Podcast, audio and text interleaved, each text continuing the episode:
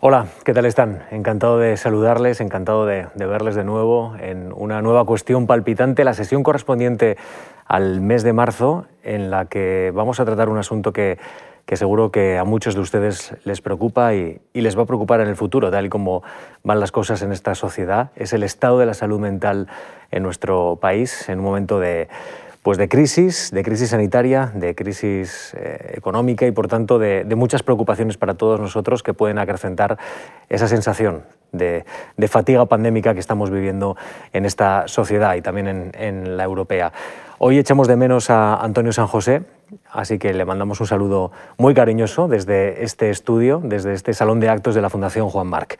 Y voy a presentarles a los invitados, como siempre, de primer nivel, que nos van a acompañar para, para tratar este asunto, cuál es el estado de la salud mental en España.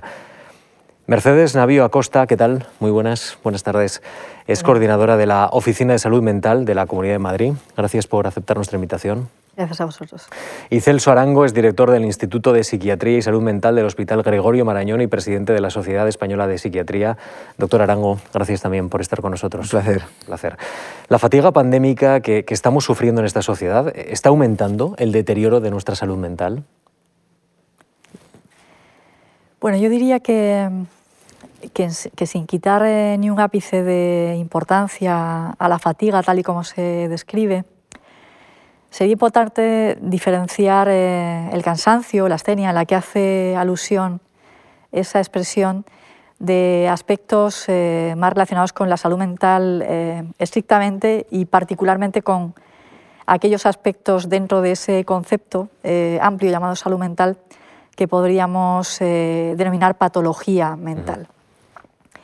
De forma que, sin duda, nos estamos enfrentando a una situación de estrés ya de estrés mantenido eh, en el tiempo que nos desafía, nos eh, pone a prueba nuestras, nuestras fortalezas y nuestros mecanismos de defensa y que incrementa en esa medida también eh, potenciales factores de riesgo que mm, puedan incrementar sobre todo ciertas vulnerabilidades en determinados contextos, en determinadas circunstancias, con más intensidad en algunos grupos de población, en algunas personas.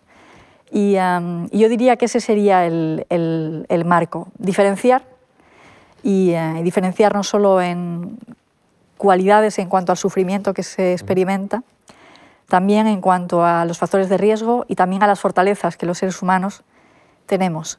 No debemos de perder de la perspectiva de esas fortalezas, debemos atender a aquellas personas que lo requieran eh, y no debemos patologizar eh, toda forma de sufrimiento porque estaríamos eh, muy lejos de ayudar, estaríamos generando un, un, mayor dolor. ¿Qué opina, señor Arango? Pues opino lo mismo, que, que a mí me preocupa mucho el que, el, que no se haya estado, el que no haya estado preocupado estos últimos meses, ¿no? el que no haya tenido algún día problemas de sueño, el que no haya eh, sentido síntomas de ansiedad, el que no haya tenido eh, ideas ¿no? Eh, negativas sobre, sobre, sobre, el futuro, porque la realidad es la, es la, es la que es. Hace unos días se preguntaba en los medios de comunicación quién no ha llorado. Sí, efectivamente, efectivamente. Y un gran porcentaje ¿verdad? De, la, de la población ha llorado. Y entre ellos los que más han llorado han sido los jóvenes. No, sé si los, has visto los resultados del estudio este del CIS, pero los que más han, han llorado, ¿no? por, probablemente por incapacidad ¿no? de, de, de, cagar esa angustia de dentro de otra, de otra forma, han sido la gente joven. Con lo cual, eh, eh, es, la mayor parte de los casos es una respuesta fisiológica a, un problema y un objetivo y real que estamos viviendo, como la crisis económica, como la incertidumbre, como el no saber cómo, Cuándo, va a acabar esto, el miedo a la infección, el, estrés de la situación crónica, de, aquello que no, que vemos que da igual lo que hagamos, eh, no conseguimos modificarlo. Y eso pues, pues eh, tiene un desgaste, tiene un desgaste. Ahora, como dice la doctora Navío, nosotros llevamos muchos años estudiando en medicina y en la psiquiatría como una rama de la medicina, eh, factores de riesgo. Y que, duda cabe que muchos de los factores de riesgo que van asociados a esta eh, crisis global aumentan el riesgo de que aparezca la incidencia, los nuevos casos de algunas patologías psiquiátricas, por lo cual, al aumentar, al aumentar los factores de riesgo, eh, un porcentaje de la población esperamos que incremente en, el número de nuevas patologías. Es decir, la fatiga pandémica puede ser la puerta a, tener problemas, eh, a, un problema de mayor gravedad desde el punto de vista psiquiátrico. Sí, sí, la mayor parte de las personas no darán ese salto, pero aquellos que eran más vulnerables, como ha dicho otro navío, que estaban más cerca de, pues a veces esto es la última gota o no, el, empujón que hace que ese factor precipitante en un momento determinado de la vida, véase este, pues uno tenga un cuadro de crisis de angustia o cuadro depresivo que ya sí eh, interfiere con la vida diaria y ya sí puede recibir ¿no? un diagnóstico y sobre todo beneficiarse de un abordaje y de un, tratamiento. Doctora Navío eh, planteaba, no hay que patologizar eh, la respuesta a los problemas que estamos viviendo, pero, pero ¿cómo se puede trabajar para evitar que esto acabe en un problema? No sé si a través de la atención primaria, a través de, técnicas personales, de, de, capacidad también de prevención personal, ¿cómo podemos enfocar bien el problema? Bueno, yo creo que eh,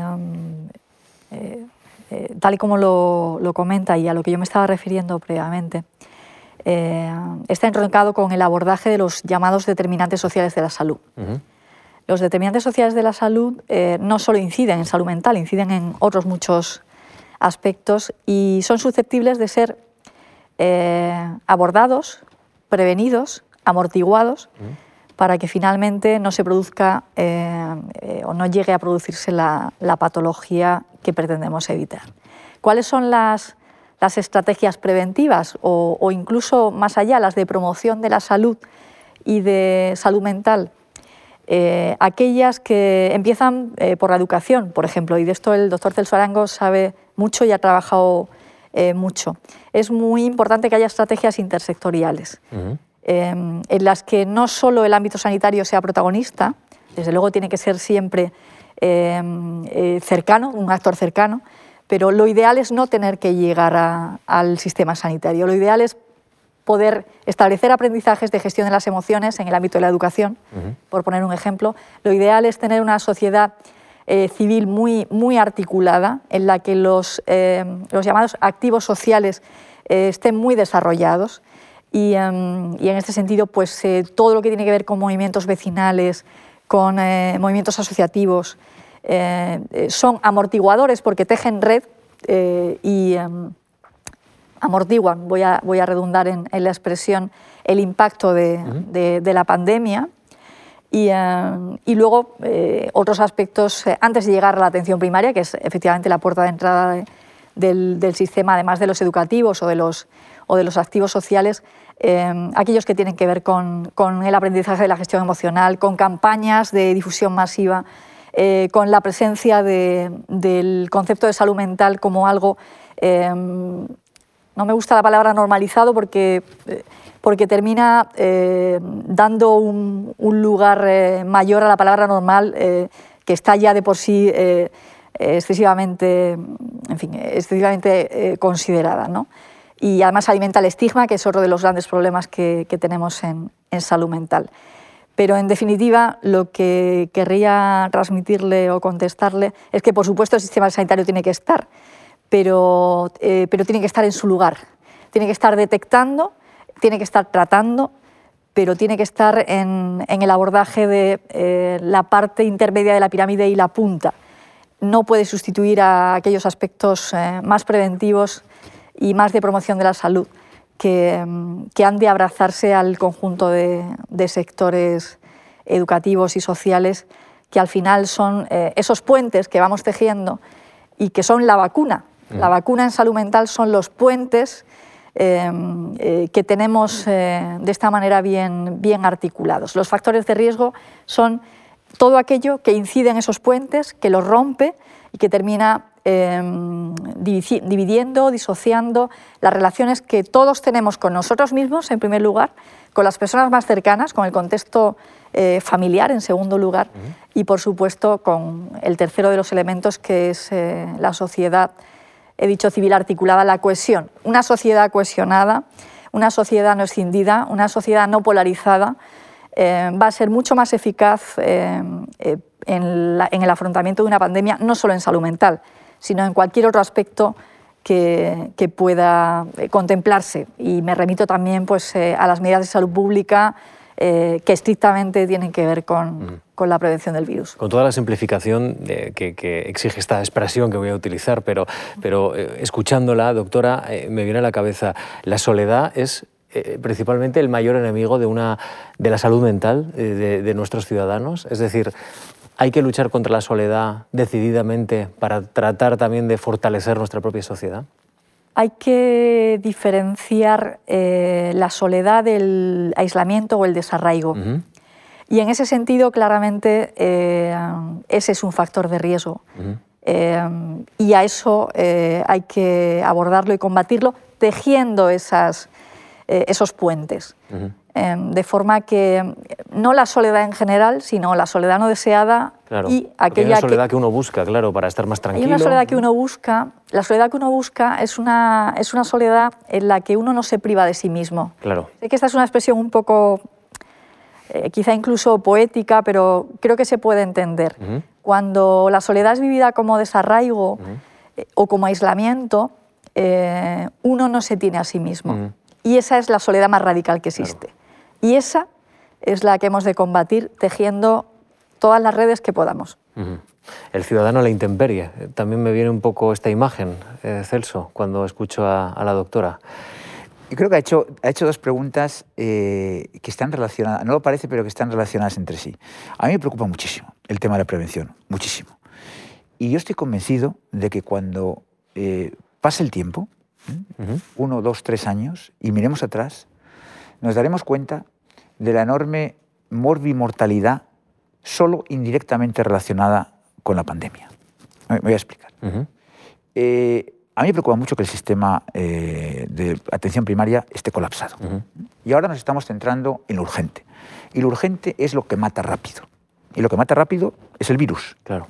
Y estamos volcando todo nuestro energía, esfuerzo y sistema sanitario, fundamentalmente en primaria, ¿no? y si no, que alguien intente ir al médico de atención primaria porque tiene otra cosa que no esté relacionada con, con, con, el virus. Entonces, todo ese trabajo ¿verdad? que realizado de la detección temprana, de la intervención precoz, de derivar a distintas especialidades pronto, es un trabajo que ha hecho primaria y lo, y lo, debería seguir haciendo primaria, pero que desde hace unos cuantos meses no, no está funcionando. Y no está funcionando porque están a lo urgente. Entonces, lo que estamos viendo es una menor derivación de casos totales, en su conjunto, pero casos mucho más graves. Porque cuando llegan, llegan más tarde. Y nosotros sabemos que, como pasa en el resto de la medicina, cuando las cosas se tratan más tarde, el pronóstico es peor. Y eso se lo pedirá usted un cardiólogo o se lo dirá un neurólogo y se lo dirá un psiquiatra, que los trastornos de conducta alimentaria que están llegando, que los cuadros depresivos iniciales con, con intentos de suicidio, o sea, que lo estamos viendo eh, cuadros más avanzados que se han detectado tarde. Y eso es, para nosotros es, eh, no, es es problemático en el sentido de que tanto trabajo hecho en el tema de la prevención, de la identificación, etcétera, y tenemos que ser creativos e innovadores en ver cómo somos capaces ¿no? de, acercar los sistemas de salud mental y hacerlos más accesibles a algo que hasta ahora ha funcionado bien o muy bien y ahora por las circunstancias actuales no está, no está funcionando bien.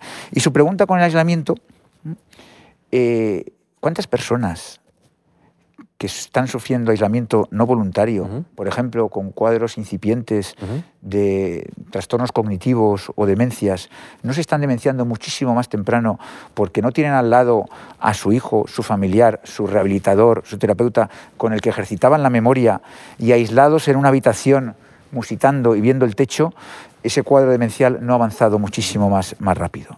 Entonces, estamos viendo eh, o veremos, veremos, incluso en el exceso de mortalidad, en el exceso de mortalidad, muchas muertes y sobre todo mucho deterioro médico y psiquiátrico dentro del médico que está solo indirectamente relacionado con el COVID, no con la infección, no gente que se ha infectado, sino con la distribución de los servicios de salud hacia una única patología. ¿Y, le preocupa que, se haya reducido la capacidad de diagnóstico, por tanto? Si, el sistema está colapsado, ya no solo llegan a, los servicios médicos personas que llevan más grave, es que igual quizá personas que deberían estar eh, ya en la red no lo están porque probablemente creen que, o no tienen un problema o le da miedo acudir al médico.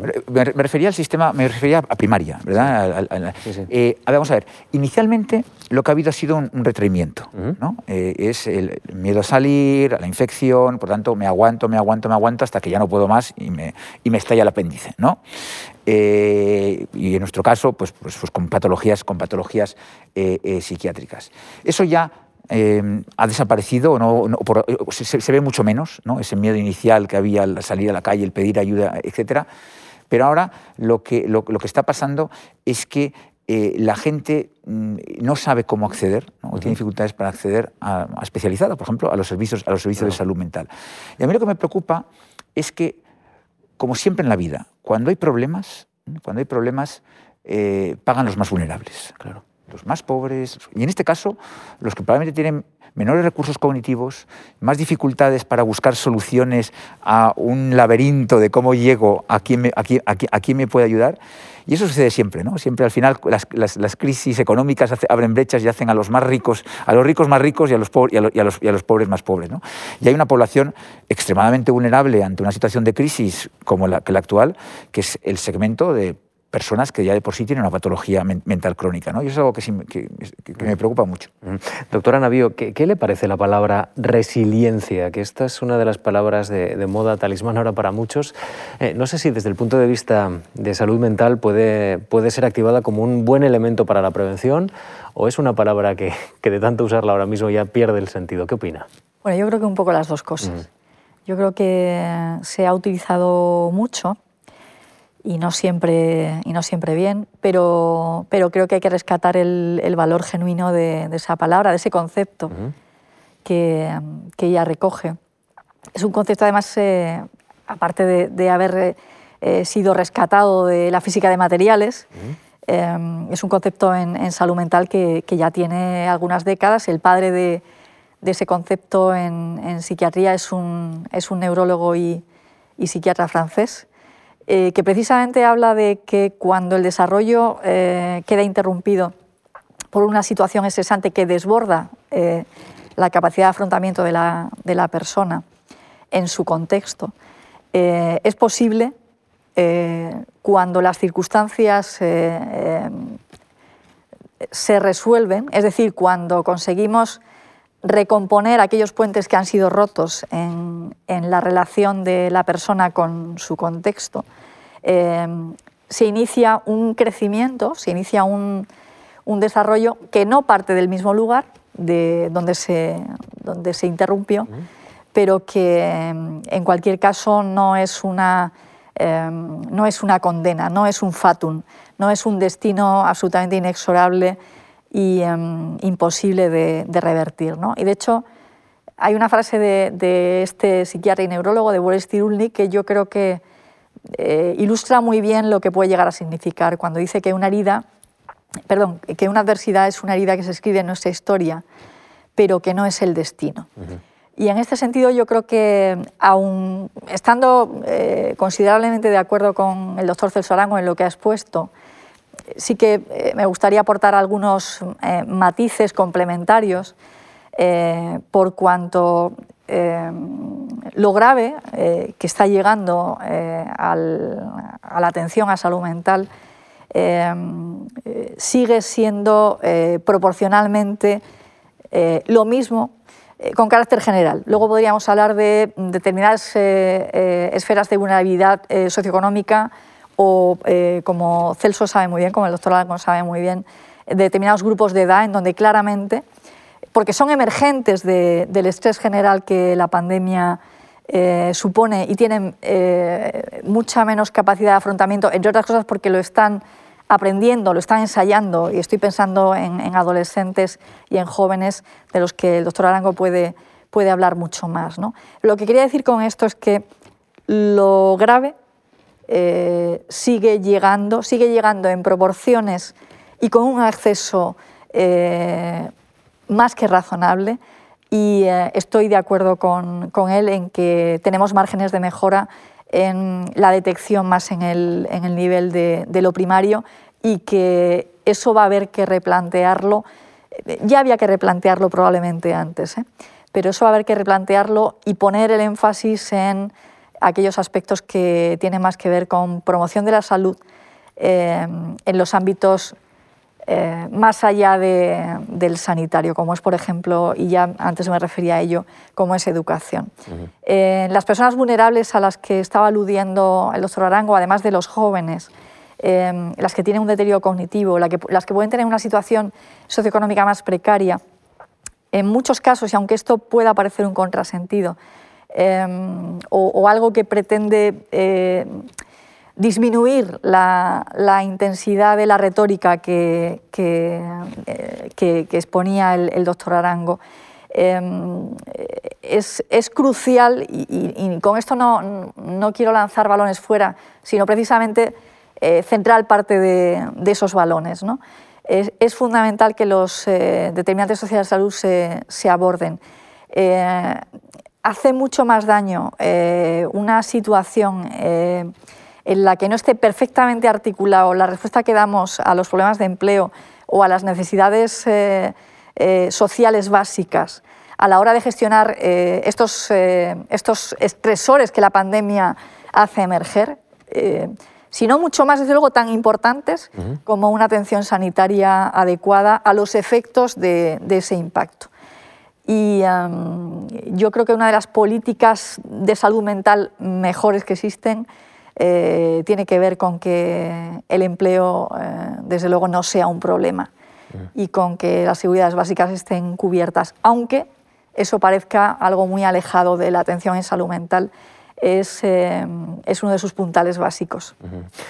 Doctor Arango, no sé si quiere añadir algo más o, cambiar. No, decir simplemente que España es un país que claramente suspende en lo que es el empleo de personas con trastorno mental grave y que cuando comparamos ¿no? la ratio de personas con diagnóstico de esquizofrenia, por ejemplo, en, España frente a otros países, eh, estamos claramente eh, por debajo. ¿no? Somos un país en el que... ¿Esto por qué, doctor? Pues porque yo creo que... Eh, esa, ¿no? esa, concienciación de que uno o está perfecto o, o, no, sirve para nada, ¿verdad? del todo, del, blanco y, del negro, ¿no? De, de, yo soy eh, cirujano, me rompo un brazo o me rompo una mano y entonces no trabajo de nada en lugar de pasar consulta externa, que sí podría hacerlo. O soy azafata de vuelo, me quedo embarazada, como no puedo volar, dejo de trabajar 10 meses en lugar de pasar a ser azafata de, tierra. Entonces, lo que es el empleo protegido, el empleo em, eh, eh, en el que uno no tiene por qué desarrollar al 100% lo, lo que se espera en un momento determinado, es algo que yo creo que no lo tenemos suficientemente eh, asimilado y que pues, los, los, datos están ahí, que, cuando las personas con, trastorno mental grave y luego cuando suceden pues, crisis económicas como el desempleo, que ya vivimos aquí hace 12, 12 años, ya vimos que hubo un incremento de, algunas patologías de afectivas y, ansiosas, las primeras personas que pierden el trabajo son aquellas que lo tenían en situación precaria, algunos de ellos personas con trastorno mental grave. La doctora Novia lo, lo ha mencionado ya y ahora quiero preguntarle a los dos precisamente por las estrategias de prevención con la educación en el frente, en el elemento esencial. Eh, tenemos que, eh, ayudarnos a nosotros mismos a estar más orientados, a cuidar nuestra salud mental, admitiendo mejor la frustración, admitiendo mejor que uno puede fracasar, pero lo puede intentar, a medir bien sus fuerzas. Es decir, esto tiene que estar ya dentro de nuestra propia educación sentimental incluso. Eh, ¿Esto debería ser útil, doctor? Es una pregunta fundamental y para mí eh, eh, fascinante. ¿no? mire, le voy, a hacer, le, voy a comentar unos resultados de un estudio que acabamos de terminar y no está publicado, por lo tanto no, no, lo, no hemos podido todavía difundir estos datos. Lo tenemos en primicia. lo tenemos en primicia, en primicia porque ya digo, no está, no está publicado. Hemos hecho un ensayo clínico en la Comunidad de Madrid con la Consejería de Educación con 20 colegios públicos, eh, de, los 20 eh, en la, Comunidad de Madrid, los 20 con unas tasas altas basales de acoso escolar y problemas de convivencia escolar, donde en un ensayo clínico habitualmente lo que hacemos es, pues la vacuna, ¿no? randomizamos pacientes o personas a recibir un fármaco o vacuna y otros a no recibir nada. ¿no? Aquí lo que hemos hecho ha sido randomizar colegios con todos sus eh, niños y a 10 en 10 colegios hemos hecho una intervención eh, basada en el aprendizaje mm, em, emocional, eh, de respeto hacia la diversidad y con el eh, objetivo de mejorar la convivencia escolar y reducir el acoso, el acoso escolar. Y en otros no hemos hecho nada, simplemente las medidas que ya están establecidas en la Comunidad de Madrid, que hay una serie de protocolos que están en marcha. Y, y lo que hemos visto es que de forma significativa, de forma relevante, hemos conseguido mejorar la convivencia escolar, mejorar la salud mental y reducir el número de eh, casos de, bullying, de acoso escolar, pero solo en el segmento de primaria, no en secundaria. Y eso es algo que probablemente eh, hubiésemos sido capaces de haber eh, hipotetizado a priori porque todo lo que tiene que ver con la promoción de la salud, ¿no? lo que ha hablado la, doctora Navío, en, todo, en todo, en el ejercicio, en la dieta y en la alimentación. ¿no? Y esto el profesor Valentín Fuster ha hecho muchísima investigación también en colegios ¿no? de, primaria. Y aspectos que tienen que ver con la salud mental, ¿no? Eh, la propia y la del el estigma y respeto hacia el otro, son valores que se van adquiriendo a muy temprana edad. En muy temprana edad me estoy refiriendo desde 4, 5, 6, 7 años, ¿no? y que probablemente cuando uno no los ha adquirido y llega a los 15, 16, 17, sea ya sea ya eh, demasiado tarde o más difícilmente eh, modificable. ¿no? Y eso ha hecho que países como por ejemplo eh, Finlandia tengan una currícula, una serie de horas dedicadas, igual que se tiene a la geografía o a la historia o a las matemáticas, dedicados a la salud mental, donde se abordan temas acorde a la edad de esa población de primaria, estamos hablando de 5, 6, 7, 8 años, relacionados con lo que son las dificultades de la cognitivas o de relación, el autismo, eh, el sentirse mal, el cómo pedir ayuda, el cómo eh, detectar que un compañero necesita que, ¿no? que, se, que, se le, que se le apoye, el cómo reaccionar a ese tipo de cosas, creo, creo que son fundamentales ¿no? y desde luego muchísimo más importante que aprendernos la, lista de los reyes visigodos. ¿Está, ¿Está de acuerdo, doctora? Completamente. Completamente. Y además, eh, en este sentido, no puedo más que reconocer eh, la autoridad del doctor Arango y la experiencia, además contrastada, de su equipo, tanto en el ámbito clínico como en estudios de investigación, como el que acaba de, comentarnos ¿no? y al que hacía eh, alusión previamente. Estoy completamente de acuerdo en que cuanto antes mejor y en que el impacto además eh, amplificador de esas actuaciones es muy significativo y mantenido en el tiempo. Eso no quiere decir que después no se puedan hacer cosas. ¿eh? Eso no quiere decir que el factor de riesgo al que se aludía, el, acoso entre iguales, que, es particularmente dramático en, la adolescencia, eh, no tenga potenciales medidas correctoras o amortiguadoras educativas y, y, de otro tipo. ¿no? Pero en cualquier caso estoy sustancialmente de acuerdo, de acuerdo con él. Doctora, eh, la tentación quizá puede ser medicar mucho o automedicarse con los límites que hay, porque es verdad que esto es complicado eh, con, psicofármacos, ¿no? porque hay unas estrictas normas de, también, de, también de administración en farmacias, pero, pero eh, no sé si, si estamos viendo una situación de cierto colapso en el sistema sanitario puede ser la solución matar moscas a cañonazos o por lo menos una tentación. Es decir, medicar antes de diagnosticar correctamente. Eh, ¿Usted cree que, eso es un riesgo ahora mismo en la aproximación a la salud mental en España? Vamos a ver, eh, esa pregunta tiene una respuesta no sencilla y me voy a permitir no dar una respuesta sencilla. Em, mire, la medicación eh, igual que la enfermedad mental tiene un estigma considerable, del que luego eh, podemos hablar si, así se considera, desgraciadamente todavía hoy, em, la medicación no es ajena a ese estigma. La medicación, como cualquier eh, tratamiento al que sustente la evidencia, estará indicado en unas circunstancias concretas, con una dosis concreta, un tiempo concreto y em, cuando la medicación se da bajo esas premisas, em, es eh, un instrumento eh, absolutamente válido y yo añadiría, em, por, eh, contrastar la connotación moral que tiene el estigma, completamente legítimo. Dicho esto, es cierto que cuando estamos fuera de ese contexto en el que la medicación tiene su indicación eh, perfectamente establecida. Eh, cuando hay una medicalización de los malestares de la vida cotidiana, fenómeno que ya existía antes de la pandemia y que puede haberse visto acentuado en algunos contextos por, por lo mismo, pues lógicamente estamos ante un problema añadido a, a, considerar, a combatir y a evitar. Exactamente igual que cuando hacemos planteamientos o abordajes no sustentados en la evidencia con, otros tipo, vamos, con otro tipo de, de instrumentos terapéuticos. Eh, como pueda eh, pensarse con una psicoterapia que también tiene sus indicaciones, y, eh, su evidencia que la sustenta y su, su contexto de, de aplicación. Em, medicalizar los problemas, sanitarizar los problemas, patologizar los problemas, psicologizar los problemas, no los resuelve, los incrementa y, eh, hay que dar una solución eh, en ese sentido adecuada, equilibrada, racional a, los problemas. Hablando del uso de los psicofármacos, yo le puedo eh, decir que en, el contexto de la Comunidad de Madrid, que es el que yo conozco más de forma más cercana, el incremento de, concretamente de, de antidepresivos, de prescripción de antidepresivos, no ha sido significativa y además ha sido en términos relativos.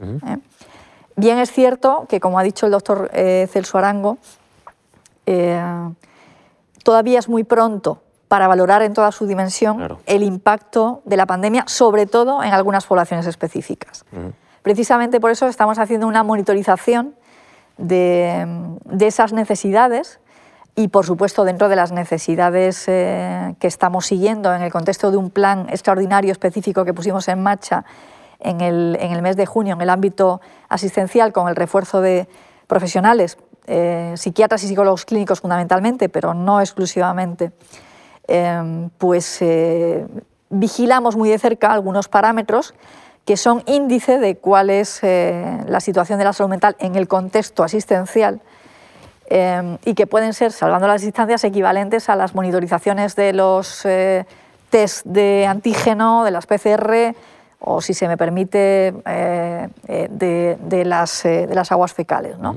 Esa monitorización permite hacer una aproximación de cuáles pueden estar siendo las necesidades, la evolución de las mismas y anticiparnos en la medida en que podamos a la respuesta que, que ello requiera. Eh, hablo eh, en mi caso de, los aspectos más, eh, más asistenciales. Ya, no estoy hablando ya de, de, lo que en, de lo que en medicina llamamos prevención primaria, sino de prevención secundaria, fundamentalmente. Mm. Doctor Arango, leo datos, por ejemplo, del Consejo General de Farmacéuticos. En 2020 aumentó el uso de medicamentos contra la ansiedad, la depresión o el trastorno del sueño un 4,8%. En 2019 solo un 2%, es decir, es prácticamente el doble, pero ¿cree usted que la pandemia va a dejar un mayor aumento en, la administración de este tipo de psicofármacos? Mire, sí, los, eh, cuando estudiamos medicina nos graban a fuego varias cosas, pero yo creo que no nos graban a fuego nada, nada eh, más marcado que el primum non nocere, y ese juramento hipocrático que nos hace siempre, siempre pensar si cualquier acto médico va a tener mayores efectos secundarios que beneficio para la persona. Y eso es algo que todo médico eh, debe, y estoy absolutamente convencido que, así sucede también ¿no? con nuestros colegas de la psiquiatría, tener en cuenta a la hora de prescribir un tratamiento, sea el que sea. Por ejemplo, ha dicho la doctora Navío, hay algunas psicoterapias que tienen algunas indicaciones para algunas patologías y tienen sus efectos secundarios. Y todo lo que hacemos en esta vida, sea psicofarmacología, sea psicoterapia, tiene sus efectos, tiene sus efectos eh, secundarios. Mire, para que un fármaco eh, esté disponible en la farmacia y usted lo pueda comprar, pasan aproximadamente en, psicofarmacología 15 eh, años de estudios y de investigación primero preclínica con modelos animales, luego fase 1, fase 2, fase 3, hasta que salga al mercado y ya se hacen los estudios eh, posteriormente fase, eh, fase 4.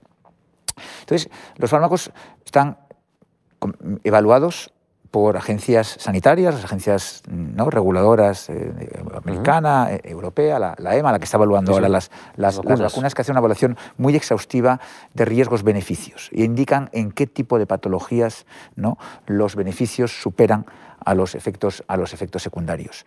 Y ese es el kit de la, de la psicofarmacología. También le tengo que decir que la, la, mayor parte de los psicofármacos en este país no los prescriben psiquiatras. La mayor parte de los psicofármacos, en, términos globales, En términos globales, no son prescritos, son prescritos por médicos, por médicos no psiquiatras.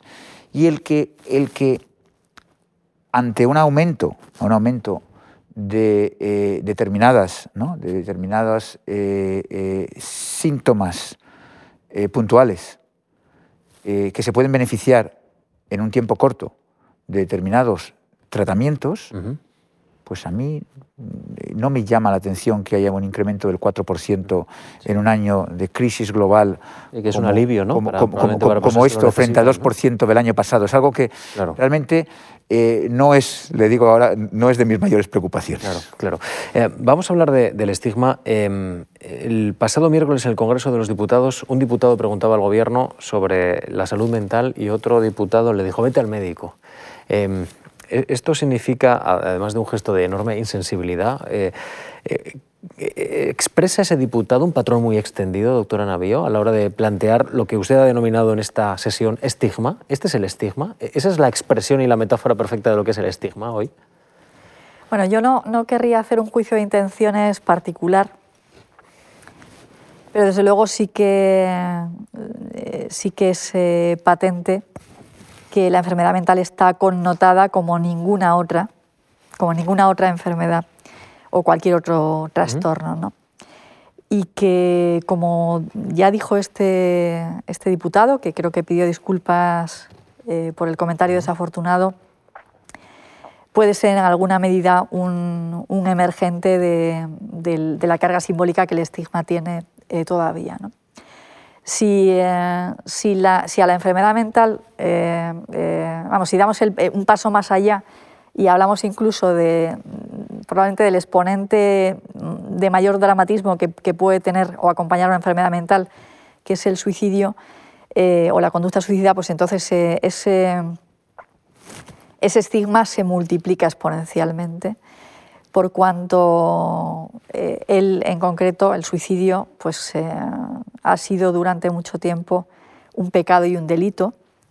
Y todo lo que está en sus inmediaciones eh, del campo semántico está desgraciadamente teñido de, esa carga que aunque, que aunque, ya no lo es, aún, aún sobrevive en, bueno, pues en los conceptos que, o en las ideas preconcebidas que tenemos en relación a, a la enfermedad y que, como antes ha mencionado también el doctor Celso Arango, eh, apuntan a devaluación, eh, a pensamiento dicotómico en cuanto a aquello que es eh, desechable y está en los márgenes y no tiene ningún valor, incluso tiene capacidad contaminante. ¿no? O sea, la enfermedad mental en ocasiones llega a ser algo que está mm, completamente excluido y que la sola proximidad puede llegar a ser eh, contagiosa, hablando de, pandemia. ¿no? Y eh, hay, actuaciones eh, de probada eficacia para luchar contra, contra, el estigma. Muchas de ellas tienen que ver con, con, campañas globales o macro. La mayoría de ellas tienen que ver con aspectos relacionados con la educación desde, las, desde los primeros años. y, también con iniciativas eh, eh, más, más domésticas, más, más cotidianas, más en, en, el ámbito de, lo cercano de los, o de los barrios. El trabajo, eh, el, problema laboral en las personas que tienen un problema de, de salud mental significativa sigue siendo aún hoy una, una lacra que además imposibilita un grado de desarrollo y de, y de aportar eh, por parte de las personas que puedan tener un problema de salud mental que creo que, no hace más que alimentar eh, eh, ese bucle. ¿no? Em, y, yo le diría que em, la mejor forma de combatir el estigma no es añadir un juicio al juicio. Creo que eso lo refuerza porque alimenta el sentimiento de culpa general em, de toda dinámica de chivo expiatorio. Al final la enfermedad mental no deja de ser el emergente de un chivo expiatorio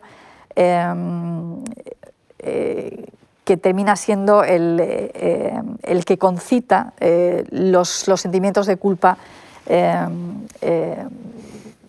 que la sociedad en su conjunto pretende expulsar de, sí misma. ¿no? Yo le diría también en este sentido que no hay nada que sensibilice más también ante esto que la proximidad de un problema de salud mental personal claro. o, familiar. Y que habitualmente las personas que tienen eh, discursos más estigmatizantes eh, eh, suelen, desgraciadamente, ser aquellas que en muchos casos no son capaces de admitir en sí mismas aquello que proyectan en, los demás. Y señalar eso, bueno, me he permitido hacer un diagnóstico, pero, pero no, sirve de, no, sirve de nada. Eh, la confrontación en este sentido eh, lo que hace es alimentar las defensas de, la persona que, que, tiene esos prejuicios y, mantenerse en, ellos. Así que lo mejor, eh, como casi siempre, es tender la mano no enjuiciar y enseñar. Y, que vean. Eh, nadie que vea, nadie que se aproxime, nadie que sienta cercanamente el sufrimiento de cualquier problema de salud mental, eh, va a decir eh, o hacer determinadas. Trabajar con la empatía, ¿no? Al fin y al cabo. Bueno, la empatía es otra palabra también, pero sí, eso sería, eso sería en, cualquier caso. Eh, digo que, es una palabra que, igual que la de resiliencia, eh, A, base de. para casi a fuerza de usarla, pues, eh, en fin, a veces se, vacía de, mm. contenido, ¿no?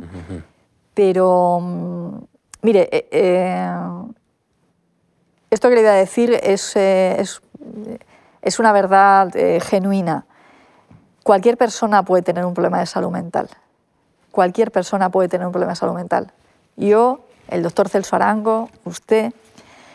Y desde ese convencimiento, eh, la posibilidad de emitir determinados juicios se reduce considerablemente, porque, porque el dolor se encarna en, uno mismo y, eh, deja de ser eh, un arma arrojadiza contra nadie, particularmente contra aquellas personas que están más, más indefensas. ¿no? Y hablando de prevención, no hay nada, o casi nada, que sea peor eh, para una pandemia que todo aquello que rompe puentes y que hace señalamientos y polariza que de esto hemos tenido en esta sociedad mucho últimamente. Eh, me, temo, que sí. Además en muchos niveles. Eh, por, eso es tan importante que los políticos visualicen el, daño, el daño que pueden llegar a hacer y lo hagan ustedes también los periodistas. Porque cuesta todavía coger un periódico ¿no? y que no se hable de decisión esquizofrénica o decisión autista o no se utilicen los términos eh, de trastornos mentales siempre con ese tono peyorativo ¿no? al, que se hacía, al que se hacía alusión ¿no? y como algo eh, sucio, eh, pecaminoso, que lleva a, un resultado negativo. ¿no?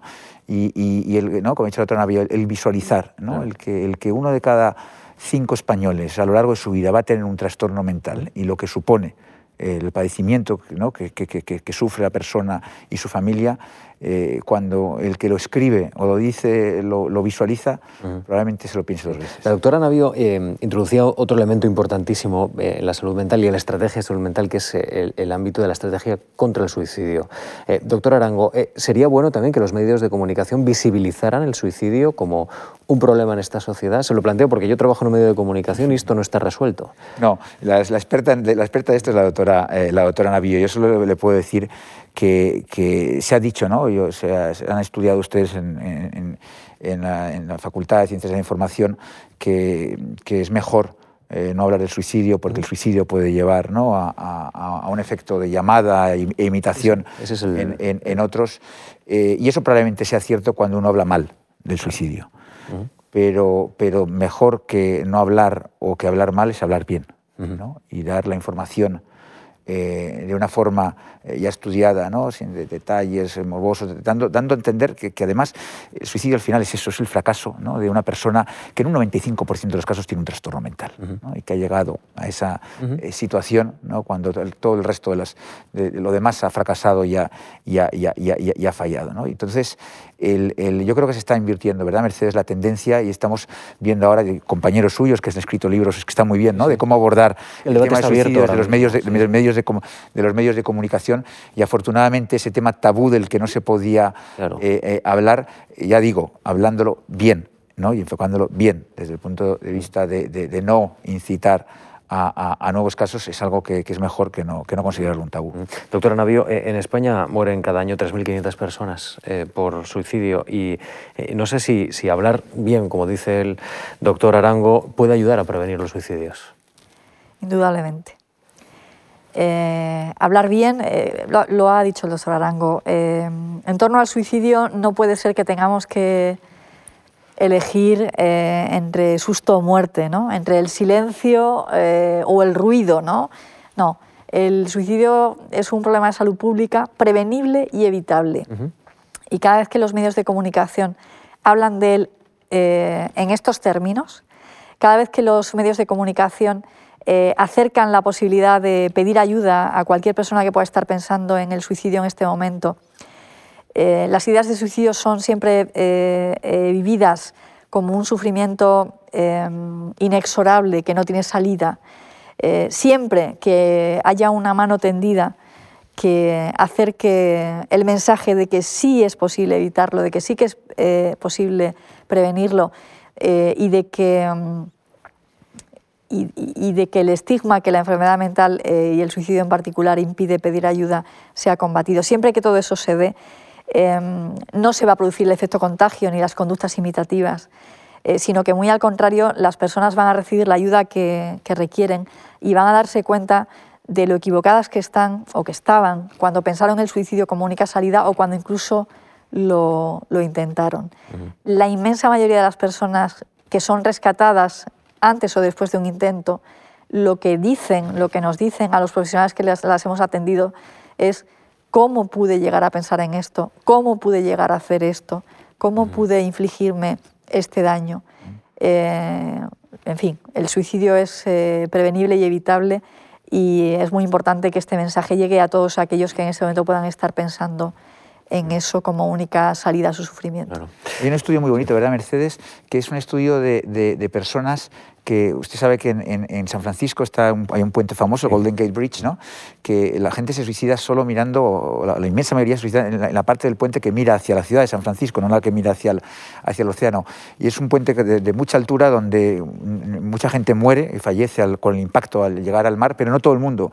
Y entonces hay un, hay un, hay un estudio muy bonito, ¿verdad, Mercedes, que le pregunta a, los, a, los, a los supervivientes qué pensaban porque claro, es una distancia alta, entonces da tiempo de, qué pensaban mientras estaban cayendo antes de dar el, impacto contra el mar. Y lo que dicen la mayor parte de ellos es el arrepentimiento. No tendría, no tendría que haberlo hecho. Madre mía. Madre mía. Bueno, nos quedan más o menos 15 minutos aproximadamente de, tiempo de, análisis y por tanto estamos ya en la recta final. Hay algunas preguntas de nuestros, de nuestros seguidores, de nuestros espectadores. Antes, eh, doctor, le quiero plantear, Pese a la alta prevalencia de los trastornos mentales, la Organización Mundial de la Salud estima que el 25% de la población sufrirá algún problema de salud mental a lo largo de su vida. Eh, los expertos calculan que solo 5 de cada 100 euros se invierten en, que se invierten en sanidad eh, especialmente se, se llevan a este área de, de atención de salud mental. ¿Cómo hay que reforzar desde el punto de vista de la salud pública la atención y la garantía de que los sistemas de salud mental están bien preparados en este país? La Organización Mundial de la Salud ya no tiene voz a la hora de denunciar este problema, no solo en España, sino en Europa. ¿Qué, qué está pasando? Bueno, pues eso depende de, ¿no? de, de, dónde quiere uno invertir su dinero. Y aquí, eh, usted lo ha dicho, este es un porcentaje. O sea, aquí no estamos hablando de países ricos o países pobres. Aquí hay una tarta que puede ser una tarta grande o una tarta pequeña. Pues, ¿Qué porcentaje de la tarta, qué porcentaje de la tarta le quiero dedicar yo? Si de cada 100 euros que invierto en salud, ¿cuántos van a salud mental. Y eso denota pues, el interés que tienen, ¿no? el, el, el, el político que decide cómo se reparte esa tarta dentro de, la salud.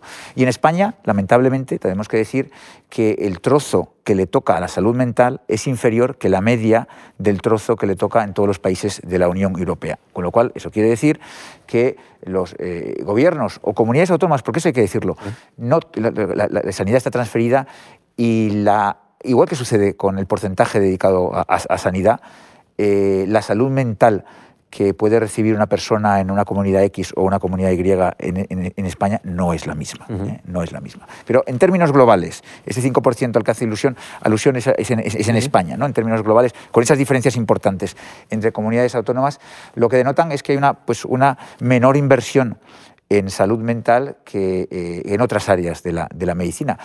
Para mí eh, puede tener que ver con el el, acercamiento ¿no? más latino, más español a aquello que decía antes yo, de lo inmediato. De lo inmediato.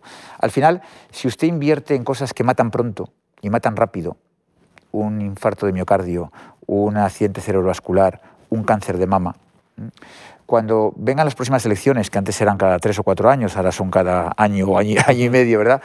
Usted va a tener algo que vender usted va a tener, usted va a poder decir, mire, hemos disminuido la mortalidad de no sé qué, hemos creado un código no sé cuánto, tal, tal. La inversión en salud mental, porque la mayor parte de las patologías eh, se inician en, la, infancia y en la, y, y en la adolescencia, aunque luego se puedan diagnosticar más tarde, tiene su retorno muchos años más tarde. Y claro, esa visión de, para claro, para que lo que yo haga se lleve el rédito otro que venga después, pues no me interesa tanto la inversión en este campo de la, de la, medicina. ¿no? Yo creo que tiene algo, algo, de, algo de eso tiene que tener que ver con ese acercamiento que ha sido con distintos gobiernos ¿no? a lo largo de los, de, los años eh, eh, una, eh, una continuidad en la menor inversión en salud mental en España frente a la media de la Unión Europea. Doctora Navío, leo, por ejemplo, en, en el portal Cibio, su, su, fundador estuvo con nosotros hace muy poquito tiempo, es un buen ejemplo de periodismo de investigación. Dice, eh, el Ministerio de Sanidad, eh, en un informe revelado por este portal, eh, refleja que en 2018 había en España 2.397 psicólogos clínicos en la red pública. La inmensa mayoría de los 33.200 colegiados ejercen en consultas privadas. La visita cuesta de media unos 50 euros. Establecer más psicólogos en los centros de salud sería una buena idea, pero, pero no con diferencias en comunidades autónomas, sino en todos los centros de salud, en todas las comunidades autónomas. ¿Esto lo reforzaría el área de salud pública? ¿Qué opina? Vamos a ver, eh, el, modelo, el modelo de atención en salud mental que está consagrado eh, y que además no, no, es, eh, no es criterio nacional o autonómico, sino el que preconiza la Organización Mundial de Salud, habla del modelo comunitario de atención. El modelo comunitario de atención es un modelo, como su nombre indica, cercano al contexto en el que las personas nos encontramos y es además eh, un modelo eh, articulado y multiprofesional. ¿Son importantes los psicólogos clínicos en ese modelo? Por supuesto que sí, claro que lo son. Lo son los psiquiatras, lo son las enfermeras especialistas, lo son los trabajadores sociales.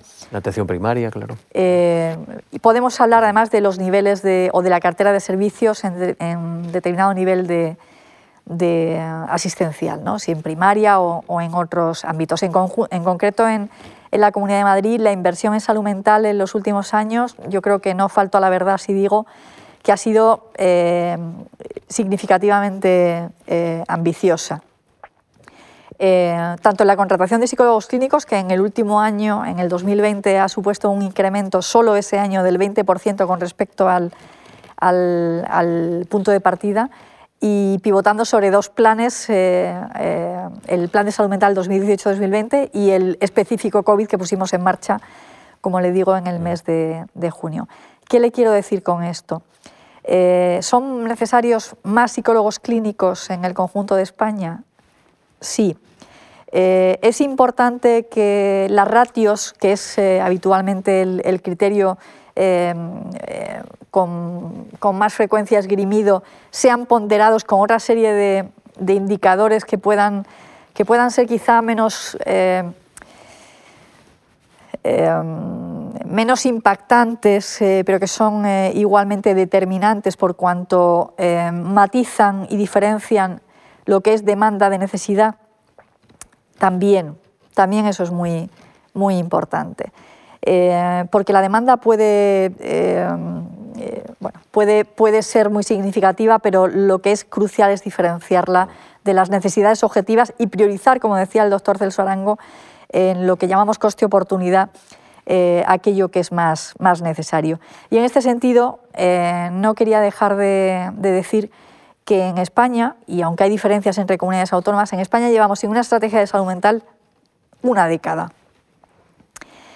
Eh, eso es un síntoma de qué valor y de qué grado de consenso al menos a nivel político, hay en torno a la priorización de la salud mental como un bien eh, social. Eh, y, creo que es algo a lo que hemos de, bueno, pues de, acometer de manera decidida. Porque es verdad que, que la reversión de, que el retorno de, inversión económica puede plantearse a un mayor plazo. Pero es verdad que la salud mental es una, entre comillas, eh, gran epidemia silenciosa. que está asociada a, otros muchos resultados de salud eh, que pueden acercarse más conceptualmente a lo que el doctor Arango decía acerca de, lo que mata pronto. claro. Eh, eso suponiendo que, que, la muerte sea el único indicador significativo en salud y que no haya otros tan importantes eh, como, como, ese, lo que tienen que ver con calidad de vida o con impacto socioeconómico. En muchas ocasiones pensamos que ahorramos eh, en términos de costes y, la cuenta luego no, no, nos termina saliendo. Mm. Así que en este sentido creo que no hay ninguna diferencia de criterios entre el doctor Arango y yo. Los dos somos firmes convencidos de la importancia de invertir en salud mental de la tasa de, reversión que eso supone y de la justicia mm. eh, que, conlleva eh, esta inversión por cuanto eh, supone atender a las personas que más lo necesitan. Yo quería hacer un énfasis en lo que ha dicho la doctora Navío del apellido clínico, que es fundamental. Porque cuando ella habla, habla de psicólogos, la ha dicho en, todo, en todo caso ha dicho psicólogos clínicos. Usted ha preguntado, tanto psicólogos clínicos, 50.000 psicólogos. Mire, el médico, cuando acaba medicina, sexto de medicina, no tiene ni idea ni idea de la psiquiatría. Y por eso tiene que hacer una residencia de cuatro años, que ahora en breve esperemos que sean ya, cinco, de especialización para formarse. Igual que el psicólogo tiene que hacer una residencia, hacer un PIR para formarse en psicología clínica. Por tanto, es fundamental que ese incremento de psicólogos que están atendiendo, no sé si en el consultorio privado, sean gente que esté bien formada, bien formada y sean psicólogos clínicos. Claro, claro. Bueno, ah, doctor, creo que se ha referido la doctora Navia a esto, pero es una de las preguntas ya de nuestros espectadores. Concha Fernández Ramírez pregunta, ¿qué opina de la puesta en marcha de proyectos comunitarios grupales bien puestos en marcha desde la red de salud mental, bien autogestionados, dice la señora Fernández Ramírez, coordinados por salud mental que posiblemente psiquiatricen psicologicen mucho menos que la atención individual de los dispositivos de salud mental? es, una pregunta con sesgo, ¿verdad? Porque ya dice que, sean bien gestionados, que sean... Que sean Luego es una persona que conoce muy la, bien. La, respuesta solo puede ser que uno está de acuerdo, uno puede estar de acuerdo con, con eso. Mira, mire, eh, en serio, eh, eh, en muchos, en muchos campos de la psiquiatría, la psicoterapia grupal ha demostrado ser absolutamente coste eficiente y, de hecho lo estamos haciendo ahora. Lo estamos haciendo con nuestros compañeros de, médicos, enfermeras, eh, sanitarios en general, ¿no? en todo el tema de prevención del, burning ¿no? y de, la tensión que están viviendo en los que están en, primera línea. Lo llevamos haciendo muchísimos años con patologías como puede ser la esquizofrenia, el trastorno límite de personalidad, el trastorno bipolar, etcétera, etcétera. O sea, hay, hay, hay, una evidencia detrás y una serie de estudios ¿no? que demuestran que eh, para determinados eh, grupos de personas y para determinadas personas que puedan tener mayor facilidad a la hora de abrirse, y, de, qué hablar de alcohólicos anónimos, ¿no? de trastorno por sustancias, etc., eh, la terapia grupal es una terapia que es coste eficiente y que en determinados momentos es la más indicada. Ya digo que ahora mismo nosotros estamos haciendo terapia grupal virtual nosotros tenemos ahora eh, varios grupos que están funcionando, donde vemos las, pantallitas y cada uno habla desde, desde su casa o desde, o, desde, donde esté. Esto se ha hecho, por ejemplo, en, psiquiatría infantil hace muchísimos años, en, en niños en, colegios eh, ¿no? de bajo estatus socioeconómico, áreas rurales, etcétera, etcétera.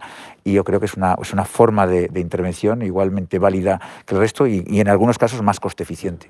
Una última cuestión para... Eh, para la señora Navío. Alejo Ortegón pregunta, procesos como los duelos por las pérdidas de seres queridos en este tiempo de pandemia, los afrontamientos a nuevas situaciones de enfermedad eh, crónica aguda, procesos que vienen a medicalizarse. Sin embargo, no siempre se obtienen los resultados esperados tendentes al bienestar de la persona, dice, la cual se ve necesitada de su pastilla, píldora, en ocasiones entendida como un amuleto para alcanzar su estado más óptimo de felicidad. Y ahí utiliza esta palabra, la palabra felicidad. ¿Cree usted que, que, la, eh, que desde el punto de vista clínico hay que ayudar al paciente a conseguir felicidad? Es decir, ¿el ámbito de la felicidad puede permitir evitar tener un trastorno mental? Vamos a ver. Em, si, nos, eh, si nos remitimos a la definición de salud em, como em, estado de absoluta eh, experiencia de satisfacción y de ningún malestar en ningún ámbito. Es una definición muy ambiciosa eh, que también genera sus, sus, problemas. Mire, la felicidad es algo eh, que alimenta expectativas de, que no, de que la vida no conlleva ningún malestar y de que no debería además de conllevarlo. De manera que Em, califica ya de por sí, en función de esas premisas, eh, a cualquier malestar como algo potencialmente patologizable y que invalida eh, la experiencia de vida y, elimina cualquier fuente de, sufrimiento como algo que, pueda ser consustancial a ella en un momento dado. Yo creo que no soy sospechosa de no, de no ser sensible con el sufrimiento y con la patología pero creo que haría un flaco favor a la salud mental y, a la atención a las personas que lo requieren si, eh, pusiera el, nivel de exigencia para todos los seres humanos en la experimentación permanente de un estado de felicidad completa. Yo eh, creo que esa es una infantilización que, que, no, que no corresponde a la disciplina a la que nosotros eh, nos, dedicamos y a la, y a la que nos, debemos. Un duelo, un dolor por una pérdida, no digamos cuando esa pérdida es la de un ser querido, es algo desde luego a no trivializar ni banalizar, em, pero es también algo a no, a no medicalizar o psicologizar indebidamente, es algo a acompañar y cuando eh, la intensidad de ese sufrimiento eh, resulte eh, especialmente impactante en diferentes ámbitos de, la vida y en la funcionalidad de la persona, entonces estaremos en el campo natural de la psiquiatría, de la psicología, de la salud mental en su conjunto. Em, no me planteo píldoras de la felicidad, em, ese no, no es mi objetivo ni creo que nuestro cometido. Dicho lo cual, eh, termino con, una frase a la que eh, yo, soy, yo soy bastante, eh, bastante aficionada a las citas. En ese sentido tengo a veces una prosa un tanto sentenciosa. creo que era Oscar Wilde quien decía que allí donde, donde hay sufrimiento es lugar sagrado. alguna vez la humanidad sabrá lo que, lo que eso significa. El sufrimiento, allá donde hay sufrimiento, eh, ese es lugar sagrado, es lugar de, aproximación entre los seres humanos y, eh, en definitiva eh, de compañía, pero no tiene por qué ser lugar ni de patología ni de psiquiatría. Y aunque no sea una respuesta en este sentido amable o deseable, yo creo que, la verdad es, siempre mejor en salud mental a cualquier eh, artificio. Porque, doctor, ya con esto terminamos, mm, por seguir ya con el hilo de, esta respuesta de la doctora Naveo, la importancia también del esfuerzo y de salir adelante de lo que uno aprende del sufrimiento para fortalecer su propia salud mental. Entiendo que esto es enormemente importante, ¿no? Absolutamente. El, ámbito de la experiencia para poder uno fortalecerse. Absolutamente, ¿no? Y, el, convertir ¿no? amenazas y debilidades en oportunidades. Ahora mismo, ahora mismo hemos sufrido con esta pandemia una enorme oportunidad. Claro. Y la oportunidad es que la gente ha cambiado los valores y ha visualizado, por un lado, la salud como algo en lo que hay que invertir ¿qué países eran hasta ahora los países que eran dependientes de otros? Los que no producían petróleo. ¿Qué países son ahora mismo dependientes de otros? Los que no producen vacunas. La vacuna se ha convertido en un bien muy preciado frente, frente, al petróleo. ¿no? Se ha visualizado, ¿por qué estamos aquí hablando hoy de salud mental? Pues seguramente estemos hablando de aquí a mucho porque, porque tiene que ver con la pandemia. Igual que, entonces, se ha visualizado la importancia de la inversión en sanidad, se ha visualizado la importancia de la salud mental de las personas ¿no? y de cómo aquellos países que han afrontado, ¿cuántas veces hemos escuchado todos que tenemos el mejor sistema sanitario del mundo? Los sistemas sanitarios, como cualquier cosa, como una empresa o como una institución se miren, eh, se miren siempre en tensión, en crisis. Y es ahí cuando tienen que dar el do de pecho. ¿no? Y lo que hemos visto es que los que estaban mejor preparados lo han pasado mejor y los que estaban peor preparados lo han pasado peor. Nada que no hubiésemos sido capaces de esperar. Pero si de esto sacamos, si de esto sacamos que para la próxima tenemos que estar mejor preparados y que el porcentaje de inversión en salud y dentro de ella en salud mental es superior porque en ello nos va nuestra calidad de vida futura, pues esa es una enorme oportunidad que habremos sacado esta pandemia. Doctor Celso Arango, director del Instituto de Psiquiatría y Salud Mental del Hospital Gregorio Marañón de Madrid, presidente de la Sociedad Española de Psiquiatría, gracias por atendernos, gracias por su análisis. Gracias. Y Mercedes Navío Acosta, coordinadora de la Oficina de Salud Mental de la Comunidad de Madrid, gracias también. ¿eh? Ha sido un gusto escucharles, gracias por la honestidad intelectual también y, profesional con la que ustedes han contestado a mis, a mis preguntas y a las preguntas también de los espectadores, en un ámbito que es enormemente importante y que creo que ya todos tenemos eh, elementos esenciales para ir, digamos, trazando un camino para ir trazando también una perspectiva de por dónde tiene que ir la salud pública, la política de salud pública y también nuestro propio aprendizaje personal, porque creo que de esto también sacamos algo muy importante, ¿no? que, que, que, es el valor de la propia experiencia. Gracias de verdad por estar con nosotros una tarde más y les esperamos en la siguiente. Gracias de verdad.